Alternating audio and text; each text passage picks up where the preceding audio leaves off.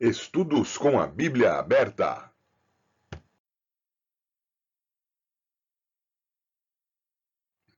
Olá, eu sou o Fernando Abraão e esses são os estudos com a Bíblia aberta. Vamos continuar com a nossa jornada nas epístolas de Paulo aos Tessalonicenses com você. Recomendo que pegue a sua Bíblia e material para anotação. Com a graça de Deus. Vamos lá!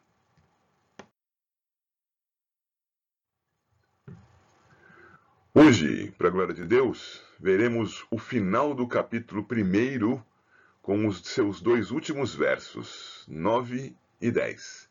Vamos fazer isso com a Bíblia aberta.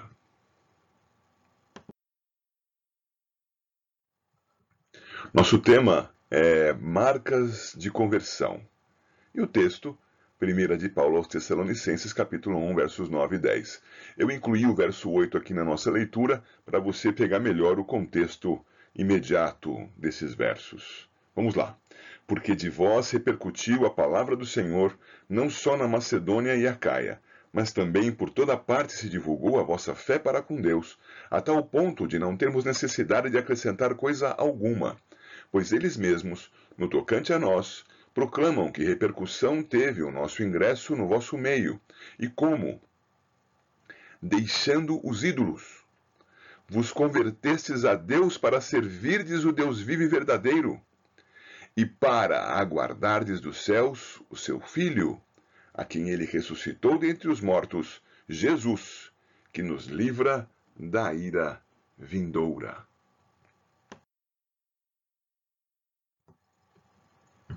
Você com facilidade identificou já quais são as três marcas que Paulo evidencia nesse texto, marcas de conversão. A primeira delas é esta: deixando os ídolos. A segunda é esta aí, em azul: vos convertestes a Deus para servirdes o Deus vivo e verdadeiro. E a terceira, e para aguardardes dos céus o seu Filho, a quem ele ressuscitou dentre os mortos, Jesus, que nos livra da ira vindoura. Vamos ver essas três partes agora com um pouco mais de cuidado. As três marcas notáveis de conversão. A primeira, deixar publicamente a religiosidade anterior. Assim como há marcas de conversão, há marcas de religiosidade anticristã. Dentre elas, a mais importante é a interposição de algo no lugar ou em concorrência com a centralidade de Deus na vida humana. Uma interposição assim é a idolatria. Interpor algo entre nós e Deus, ou que o substitua, ou que concorra com ele, é idolatria. Qualquer pessoa que diga crer em Jesus Cristo e por isso diga ter sido redimida pela graça de Deus, não pode persistir com seus ídolos. Todo e qualquer ídolo deve ser abandonado e de modo público e notório. Persistir com a imagem de um santo em casa, por exemplo uma daquelas figurinhas, aqueles santinhos na carteira, ou também na carteira um amuleto como uma nota de dólar ou um trevo, ou ainda alguma coisa presa no espelho do carro, algum adesivo dizendo que esse carro tem seguro e o seguro é Jesus, aquelas fitinhas é, coloridas da Aparecida ou do Senhor do Bonfim, e até mesmo deixar a Bíblia aberta em casa Sim, Bíblia aberta, em casa, tão somente aberta, sem estudá-la, sem dela tirar o proveito da verdade que o Senhor nos revelou, deixar aberta como um amuleto, muitas vezes no Salmo 91. Isso não tem valor. Isso é um ídolo. Qualquer forma de idolatria deve ser abandonada desde o coração do crente até a sua expressão pública e perceptível por quem está no nosso, ao nosso redor. Deixar publicamente a religiosidade anterior é uma marca notável da conversão. Como segunda marca de conversão, Paulo apresenta o voltar-se para Deus para servi-lo. Há uma idolatria que não precisa ser pendurada em nosso corpo, nem posicionada em nossa casa. É a idolatria de nós mesmos.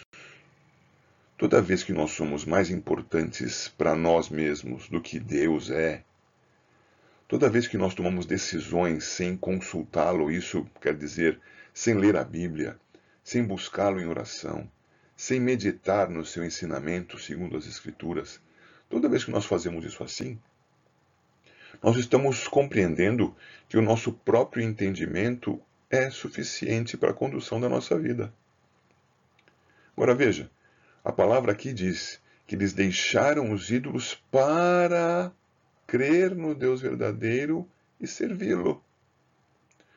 É isso que nós devemos fazer. Ao crer em Cristo Jesus, abandonar aqueles aspectos que são visíveis, perceptíveis, até mesmo exteriores, embora adorados em nosso coração. Mas também temos que abandonar a idolatria de nós mesmos, para que o nosso serviço seja feito a Deus. Paulo identifica como marca de conversão ou voltar-se a Deus para servi-lo. O convertido não apenas deixa ver que abandonou os ídolos que carregava, ele os abandona por um motivo claro e evidente: servir a Deus. Ele o faz negando-se a si mesmo e mortificado sob a própria cruz. Segue a Jesus, nega o seu passado idólatra, nega o mundo ao redor, rompe com qualquer imperativo contrário à vontade preceptiva de Deus. Conversão para servir a Deus é a marca da genuína novidade em vida com Cristo. A terceira marca da conversão real é aquilo que fica entre dois eventos extremos. De um lado está a ressurreição de Cristo dentre os mortos, a base da esperança cristã é a ressurreição do Senhor. Do outro lado está a promessa da sua volta, que certamente se cumprirá. O alvo da esperança cristã é a volta do Senhor.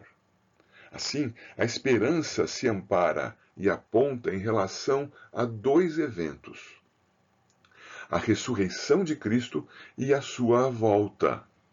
A vida cristã é a realização dessa esperança com o fundamento na ressurreição e o alvo na volta do Senhor Jesus.